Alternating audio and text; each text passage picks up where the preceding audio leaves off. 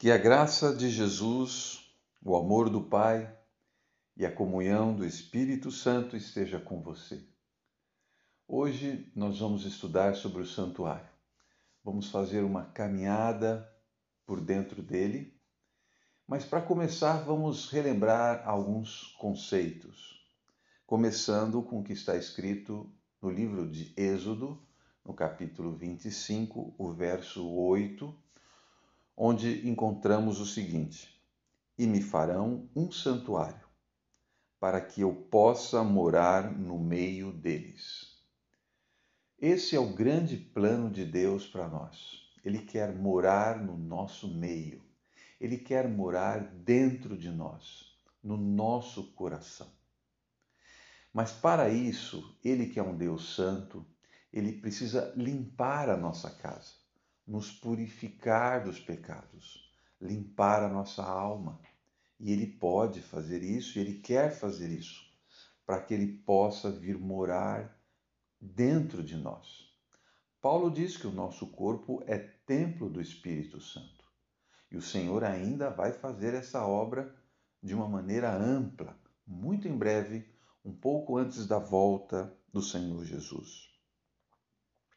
Ainda no livro de Levíticos, agora, no capítulo 16, versos 30 e 31, nós encontramos o seguinte: diz ali, naquele dia se fará expiação e sereis purificados. Há um dia em que o Senhor pretende fazer essa limpeza. E ele fazia isso ali no santuário, no deserto, uma vez por ano, era o dia da expiação. A palavra da expiação significa reconciliação. Aquilo que estava separado vai ser unido novamente. O pecado nos separa de Deus. E Deus precisa tirar o pecado do meio para que nós possamos nos religar a Ele. Esse é o desejo de Deus. Esse deveria ser o nosso desejo também, o nosso plano buscar essa, esse retorno, essa reconciliação com Deus. Mas ele vai fazer isso. Ele fazia lá no, no, no santuário no deserto, mas ele também faria nos dias finais da história dessa terra. Ele iria limpar o seu povo de seus pecados, purificá-los antes da sua volta. Mas quando isso será feito? Isso já começou? Sim, podemos ver esta data no livro de Daniel, o livro profético, no capítulo 8, no verso 14. Ali diz o seguinte: Até duas mil e trezentas tardes e manhãs, e o santuário será purificado. Olha que interessante nesta profecia, o Senhor Deus ele nos dá uma data que termina após 2.300 anos. É o maior período profético da Bíblia. E que termina, terminou em 22 de outubro de 1844.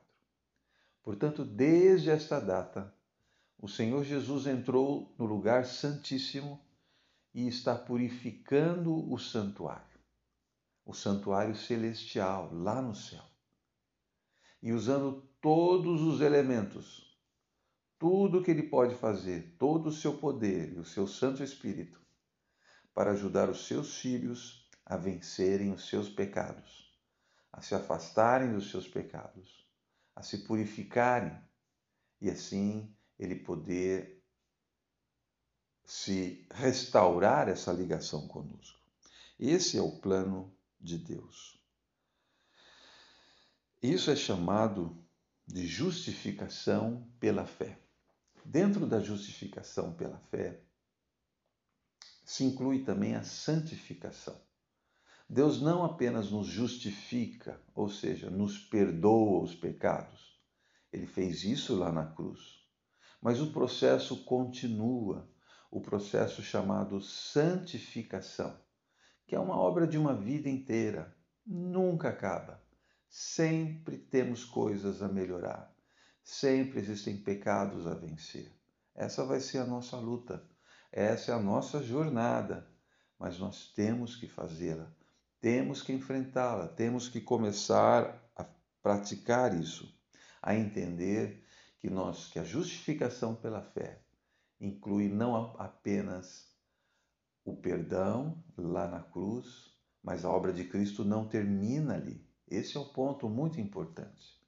A obra de Cristo continua dentro do lugar santo e santíssimo do santuário. Após a sua morte na cruz, ele entrou no lugar santo e a sua obra continua de santificar o seu povo, de ajudá-los a vencer os seus pecados, a ter os frutos do Espírito e a amadurecer esses frutos, para que ele então possa vir colher os frutos. Esse é o plano de Deus. É dessa forma que funciona. E é isso que Jesus está fazendo lá no céu. O livro de Apocalipse chama essa obra de Deus, que será feita de maneira muito intensa, muito em breve, chama de um mistério, algo poderoso, algo diferente, algo que nós não, às vezes temos dificuldade de acreditar. Tal é o poder desse mistério. Está citado ali no capítulo 10 de Apocalipse, no verso 7. Eu vou ler para você, diz o seguinte: Mas nos dias da voz do sétimo anjo, quando ele estiver para tocar a trombeta, cumprir-se-á então o mistério de Deus, segundo ele anunciou aos seus servos, os profetas. Esse mistério foi explicado e nós vamos ver a explicação dele. Mas aqui diz quando esse mistério irá ocorrer. Ao tocar a sétima trombeta, um pouco antes de tocar a sétima trombeta. Portanto, no final da sexta trombeta, ao início da sétima trombeta de Apocalipse, esse mistério acontecerá. A sétima trombeta é a volta de Cristo. É a ira de Deus. É quando caem as pragas ela ocorre num período que nós não sabemos qual é, mas que nós estaremos sem intercessor, porque a porta da graça vai se fechar e ficaremos sem um intermediador, porque Jesus não, não, não estará mais perdoando pecados. Teremos a presença de Deus, a presença do Espírito, a ajuda dos santos anjos, mas não haverá mais a obra de expiação de Jesus, do perdão dos pecados a obra de purificação. Portanto, um pouco antes da volta de Cristo, nós temos que concluir esse trabalho em nosso caráter. E nós vamos ver como que se faz isso. Vamos entender que há uma obra que é, que é Deus que faz em nós. Não é nada complicado, não é nada difícil. Exige fé e confiança nas promessas e no poder de Deus. Paulo fala sobre esse mistério em Colossenses, no capítulo 1, no verso 26. Colossenses 1, 26 até o 28 diz o seguinte: O mistério que estiver oculto dos séculos e das gerações é Cristo em vós, a esperança da glória, a fim de que apresentemos todo homem perfeito em Cristo. Percebe qual é o mistério?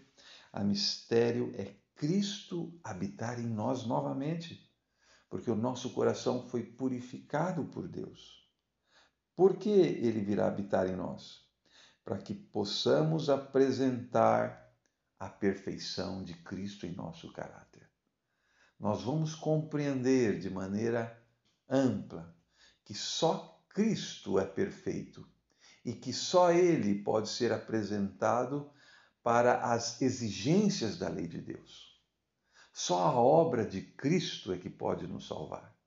Não há nenhuma obra nossa que possa nos ajudar em nossa salvação. Nada que venhamos a fazer pode nos salvar. A hora que entendermos que apenas Cristo é que atende às exigências da lei, porque só Ele foi perfeito, desde o seu nascimento até a sua morte quando compreendermos isso de maneira ampla, profunda, completa, aí sim o Senhor Deus poderá fazer a obra de purificar a nossa alma. É fundamental que nós paremos de fazer a nossa obra de salvação, para que o Senhor possa então vir e fazer a sua obra de restauração. Que possamos compreender isso, que possamos aprofundar nesses pensamentos, e esse é o mistério de Deus. Existe o mistério da iniquidade, também citado por Paulo em 2 Tessalonicenses 2, capítulo, versos 7 a 8. Ali fala do homem do pecado que instaurou o seu próprio santuário, onde ali se pode confessar pecados, mas se continua pecando. Não, não, não, o mistério de Deus não. É o santuário celeste, onde Cristo é o nosso sumo sacerdote.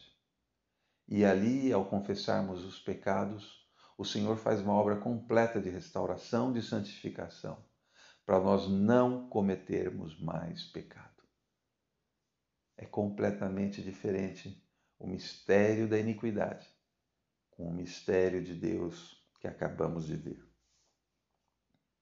Bem, durante esta obra, ela é realizada com a ajuda do poder do Espírito Santo, chamado chuva temporã essa chuva ela faz a semente brotar e a planta crescer.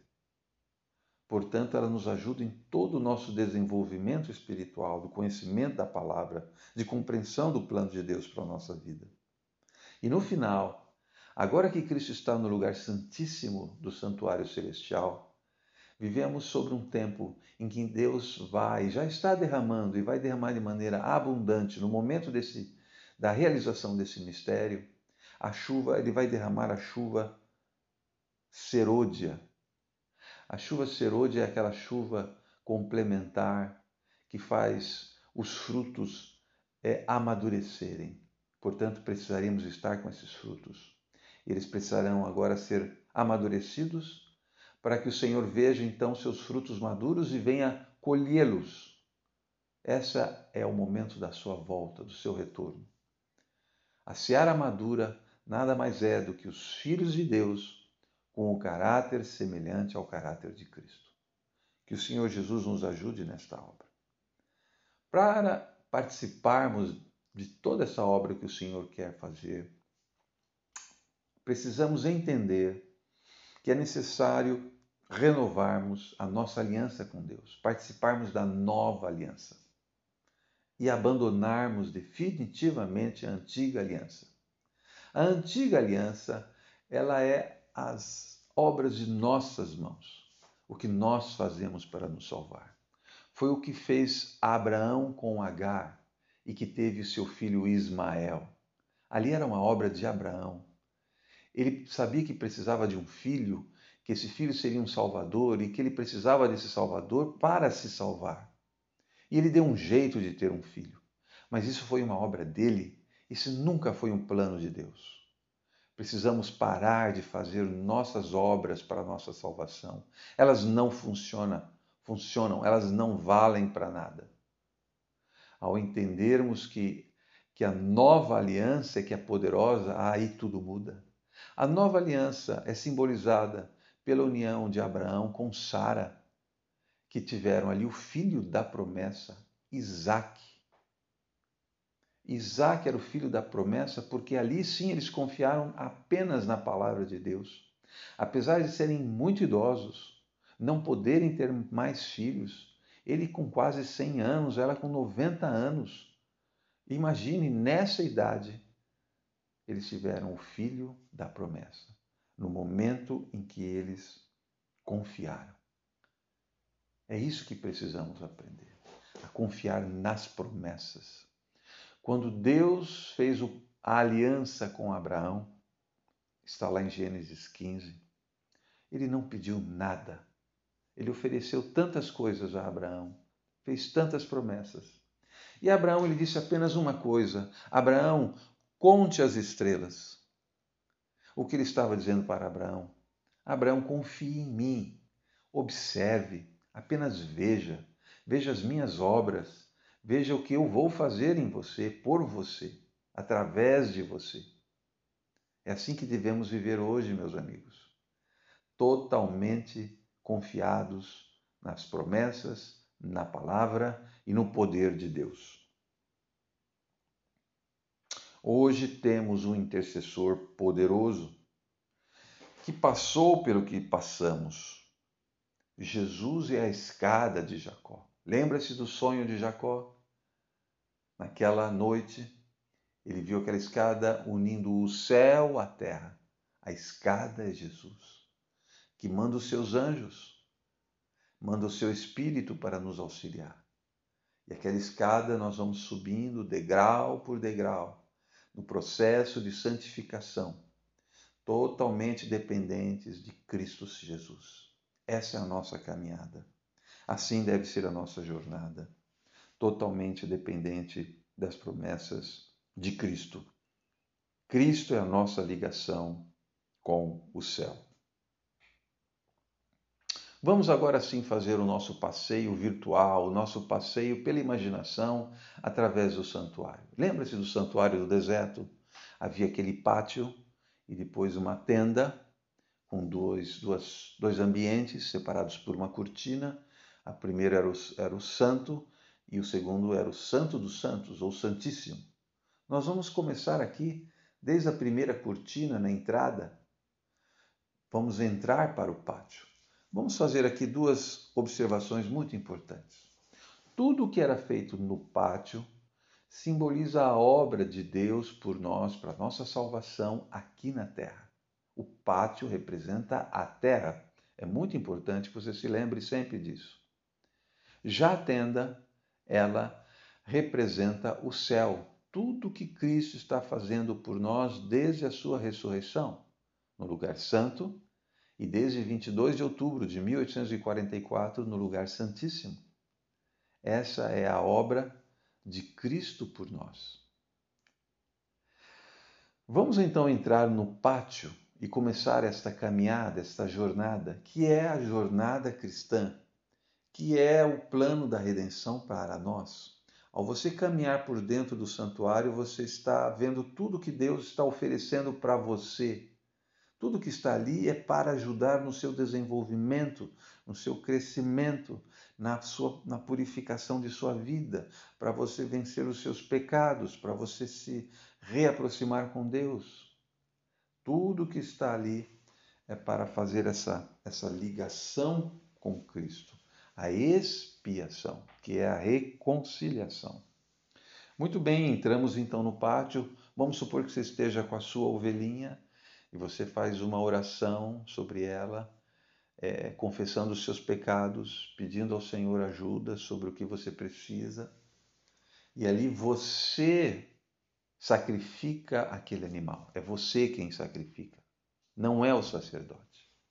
O sacerdote apenas ajuda a colher o sangue você sacrifica e o sacerdote leva esse sangue para o restante da cerimônia ali ao pé do altar do sacrifício ou dentro do santuário, do lugar santo, dependendo do tipo de oferta que você está levando.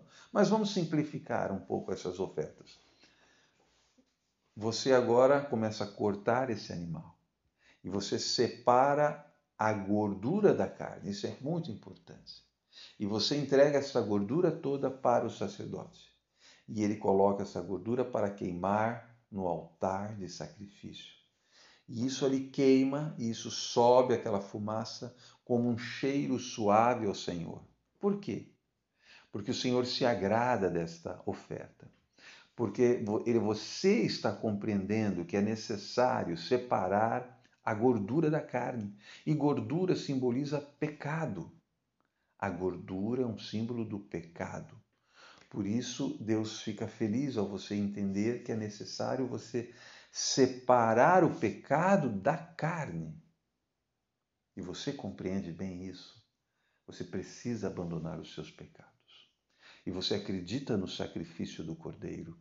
Você acredita no poder do sangue do Cordeiro que deu a, a sua vida por você.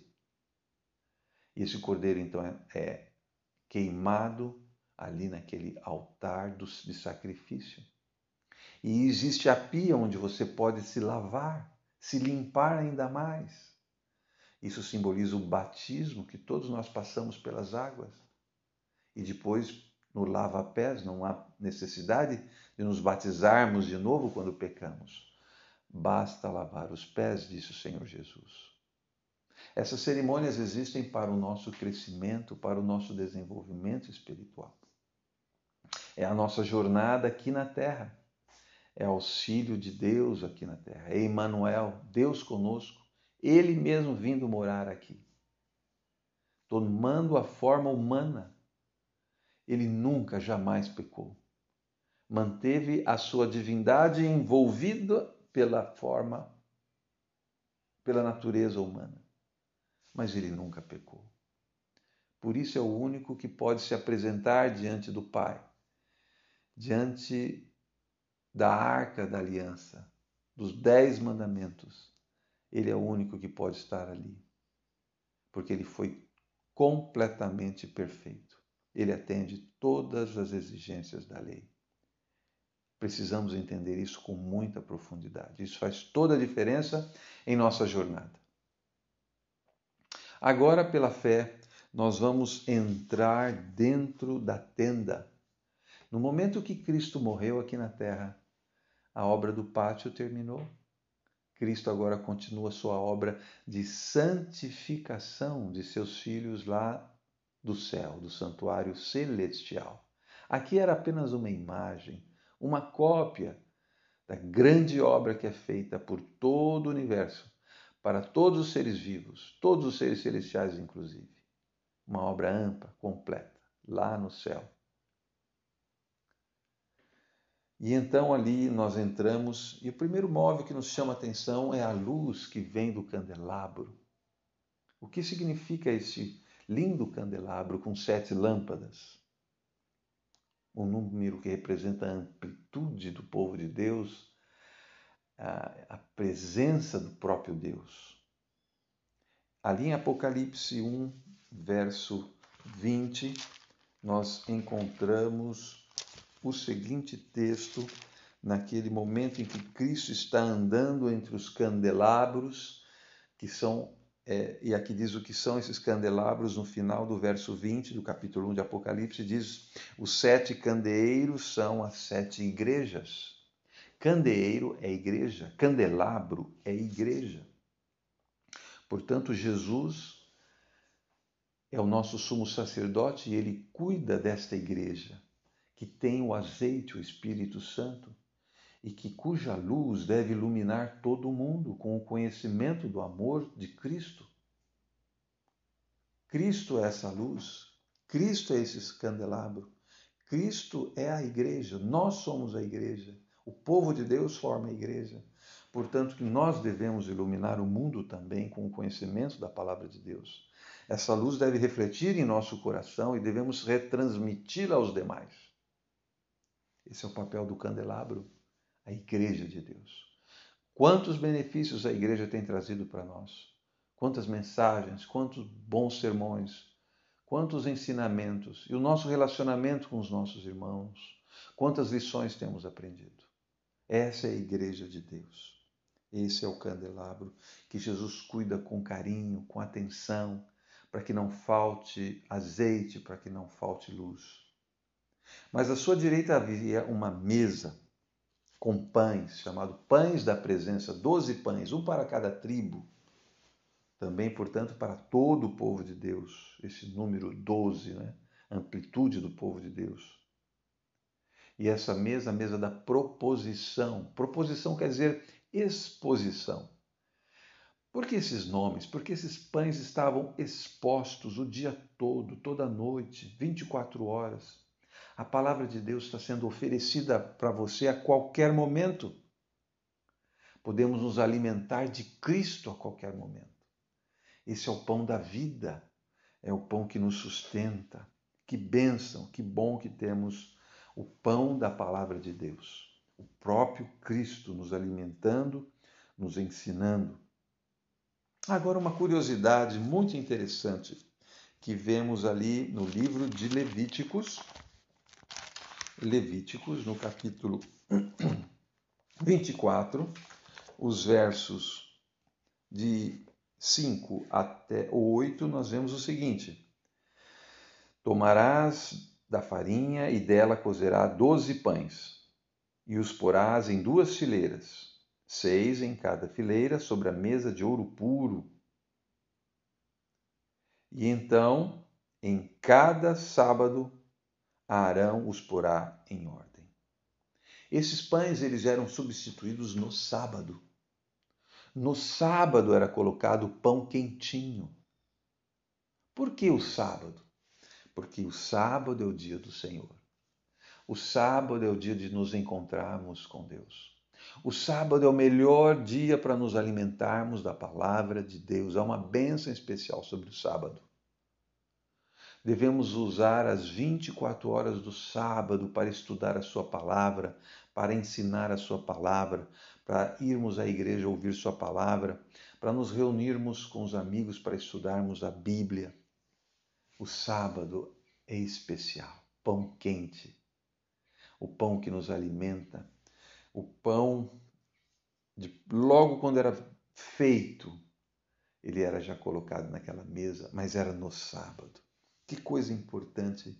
E o sábado deve ser esse dia especial. E o Senhor diz isso em Isaías, no capítulo 58, nos versos 13 e 14. Eu leio o seguinte para você refletir e meditar agora. Ele diz assim: se, devi, se desviares o pé de, de, de profanar o sábado e de cuidar de seus próprios interesses no meu santo dia, e se chamares ao sábado deleitoso e santo dia do Senhor, digno de honra, e o honrares não seguindo eh, os teus próprios eh, caminhos, não pretendendo fazer a tua própria vontade, nem falando palavras vãs, então te deleitarás no Senhor. Deleitar. O sábado deve ser um dia deleitoso. O que é isso? Essa palavra deleitar vem do ato de uma mãe dar de mamar ao seu nenê. Você quer algo tão mais especial do que isso? Imagine que prazer é esse momento para o nenê estar no colo de sua mãe, mamando, se alimentando. É, é essa a ideia que você deve ter do sábado. Deus pegando você em seu colo, encostando você em seu peito e te alimentando com todo carinho.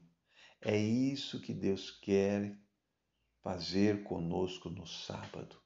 E o sábado deve ser esse prazer, o dia mais esperado, o dia mais almejado, porque é o dia que vamos nos alimentar, vamos ver o Senhor, vamos estudar a Sua palavra. Que bênção que é o sábado. Mas agora, concluindo a nossa jornada, nós vamos segurar no braço de nosso sumo sacerdote, que é o único que pode estar diante do Pai, e vamos entrar no lugar santíssimo. E ali está a arca da aliança com os dez mandamentos.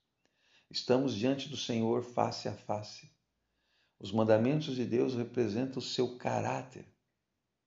Tudo o que Ele quer fazer em nós está ali.